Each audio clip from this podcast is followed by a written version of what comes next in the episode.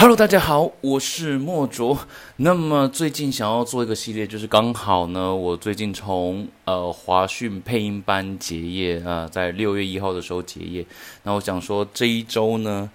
呃，可以分几个不同的段落，然后来把这一阵子以来学习到的一些心得感想，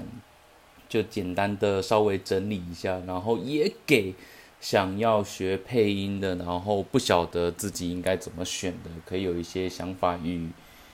建议，这样子就是我自己的一个想法体验。好，那么首先先来讲一下吧，因为华讯配音班比较不一样的是，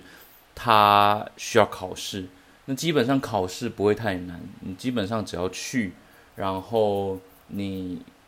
你只要能够发音表达是比较正常的，然后也稍微有点情绪，然后老师在跟你问答的过程中表达你有强烈学习的意愿的时候，基本上八九不离十，应该都会入选这样子，所以不用太担心。那我们这一期在入选的时候，其实有遇到几个不同的级别，因为人很多，所以它有分成就是下午班。然后又平日晚上班，然后还有周末班这样子，就是假日班。那我是选平日的下午班，因为对我来说就是刚好平日下午，他这段时间是比较集中的，可以比较早结训。因为同样都是三月三月初，就是三月中旬那一边开始呃开始上课，但同样的我们这边就是六月初就结训，很多可能都要到暑假才结训，所以。如果说你是时间上面配合比较好，然后你时间比较自由的，其实可以选择下午班。然后如果说是选择晚上啦，或者是呃假日班等等的，会有一个缺点，那个缺点就是班上的人会比较多。班上人会比较多，会有几个缺点，就是说，嗯，老师在给予意见反馈的时候，等于同样的时间，他分分配给他分配给更多的人。所以你可能就没有办法，就是非常非常，呃，吸收吸收到自己想要或者说你自己个人的一些想要修正的部分，那这个就是需要自己去努力的。但是下午班也不是说人就会少到哪里没有，其实他们就是说，嗯，我我们我们那一班最初好像有二十八吧，然后最终结训的时候大概是二十五个人。那二十五个人其实也算挺多的，因为你分组这样分下来，其实已经算多了。因为在外面那一种，嗯，呃，比较就是私立的，然后那一种有录音室的，在做教学也有在教配音的，可能收的学生大概就是十几个，可能不会超过十八个。那那种小班制的状态又比较不一样。好，那所以我只能单纯就是以华讯这边我体验到的。那么考试完之后，那确定确定了之后呢，那接下来就会进到我们课程的部分。那进到课程的部分呢，我们的班导礼物老师他就会开始发发一些需要签结的东西，以及发课表给你。那接下来我们就要再提到就是所谓的课程架构的部分。那整个体验下来，以及当初的设计，我看到的想法是，它其实是从基础到入门，再从入门之后让你体验。也就是说，你上完这个华讯配音班的课程，基本上你就是体验过所有的基本上流程，基本上初步的流程你都体验过了。然后包含什么一些正音、声音、表情啊、旁白啦、变音技巧、配音、广告、动画、戏剧等等的，你基本上都有摸到边。那上完这个课，基本上就要靠自己的努力，以及机缘，以及你自己的一些对于这件事情，就是对于配音行业这个想法的认知，然后再自行做自己各自的努力。那你可能需要有。进到一个好的老师，然后或者是呃进到录音室工作等等的，然后慢慢的去把自己的作品，然后自己的展现，然后让更多人知道。所以，嗯，这个部分就是说，你学习完之后，其实你并不会真的马上就可以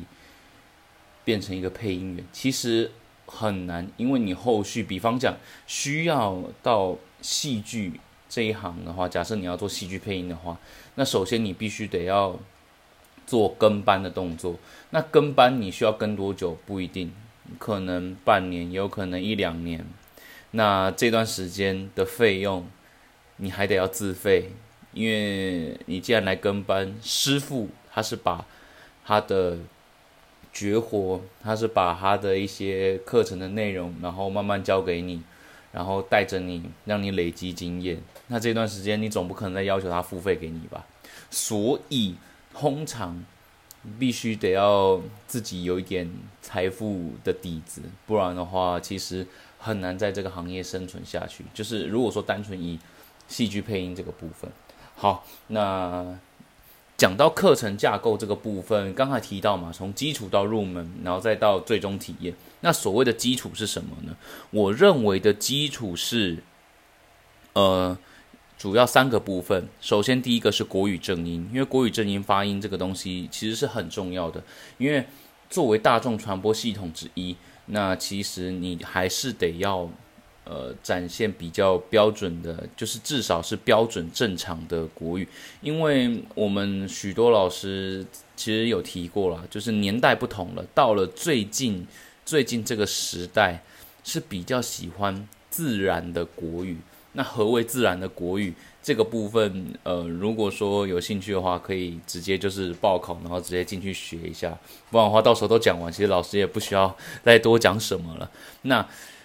以前那种字正腔圆的这种国语，其实到了现在听起来会变得很怪，会认为说，哎，你可能是不是对岸来的？你可能，哎，听起来不像台湾人，所以变成说，你如果说是做台湾这这一边的案子，或者说各种案子不一样的需求，字正腔圆的国语，它可以在必要的时候使用。但是大多数时候，业者或者是比方讲像广告等等的，他们可能希望的是比较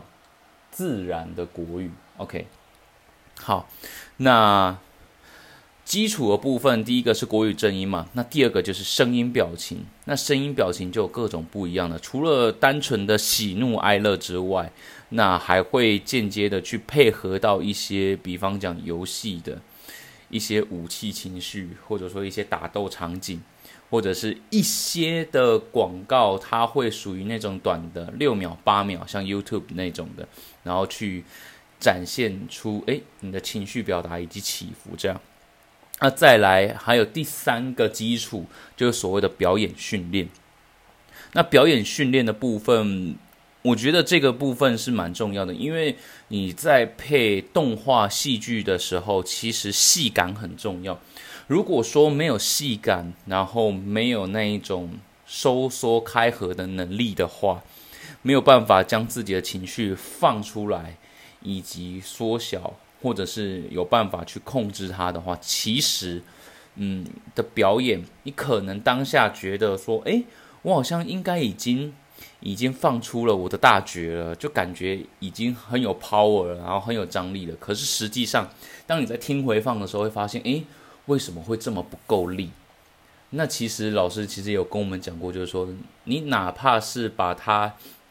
让让那个什么声音导演或者说领班，就是说再收一点，你也不要让他说你再多一点多一点，因为你如果说你已经做到很饱满了，但是发现。其实只有达到百分之七十八十的时候，那你在往上加其实是会非常累人的。那所以还是要尽量把这种表演方面的那种能量，就是展现出来。这样，所以从基础这几个部分，从正音、声音、表情，然后到表演训练，其实这一些部分就是在垫我们的基础。这样，那接下来进到入门，那入门的部分呢，首先就是所谓的旁白配音。那旁白配音其实也非常重要了。那这个部分，这个部分其实也不多讲，因为他们旁白，旁白其实就是需要有一种要怎么讲呢？呃，情绪转折，然后口语自然，然后同时又不做作的那一种。对，老师老师给的非常多的形容词啊。那我这边就是大略的简单概括，因为。今天其实也只是稍微讲一下架构。那后面的几集其实会针对每一个部分去细讲。那再来还有变音技巧，然后变音技巧再来再到基础配音。呃，我觉得这三个部分从旁白、变音技巧到基础配音，基本上就是让我们入门，让我们去熟悉，让我们去了解这一整个状况。那最终到体验的部分，我认为啦，体验的部分到后面，比方讲像动画、像广告、像是戏剧等等的这些部分，我认为，嗯，老师老师们其实挑的这些题材，我觉得练习性都很够。而且同时，同时他他们其实也要怎么讲？呃，每一个面向的，基本上每个面向的技巧都能够让你磨到。也就是说，前面教过的这些什么变音啊、什么旁白这些等等的这些，以及戏剧表演的一些东西，其实这一些部分他们所提出来的这些素材，其实我细看之后，基本上都是能够。磨练到之前学到的技术的，只是当我们在认真的坐在麦克风前面的时候，你非常难将所有的技巧同时短时间的一次绽放，所以这个就是需要我们不断的去尝试、不断去练习的部分。这也是为什么，呃，当初呃做完这一个配音的课程之后。嗯，没有办法，就是说，哎，你很快就能够直接进配音圈，或者说直接直接就是接案子工作等等的，因为累积的经验不足。但是同样的，都是这样子的事情，线上的配音员只是比我们更熟悉，然后更了解自己，更知道如何去表达。所以其实这些对我们来讲，就是你给予自己的标准是什么，然后自己。呃，有多少的练习，然后自己投入多少的心力，这样子。好，然后诶，最终呢，会有一些生涯规划等等的一些想法。那其实刚刚前面有稍微提到一些，然后最后就是捷讯的录音，然后会用，就是看到过往几期啦，呃，以前上网找的，有的会是广告的，有的会是戏剧的。那我们这一期刚好是录动画的，啊，其实动画。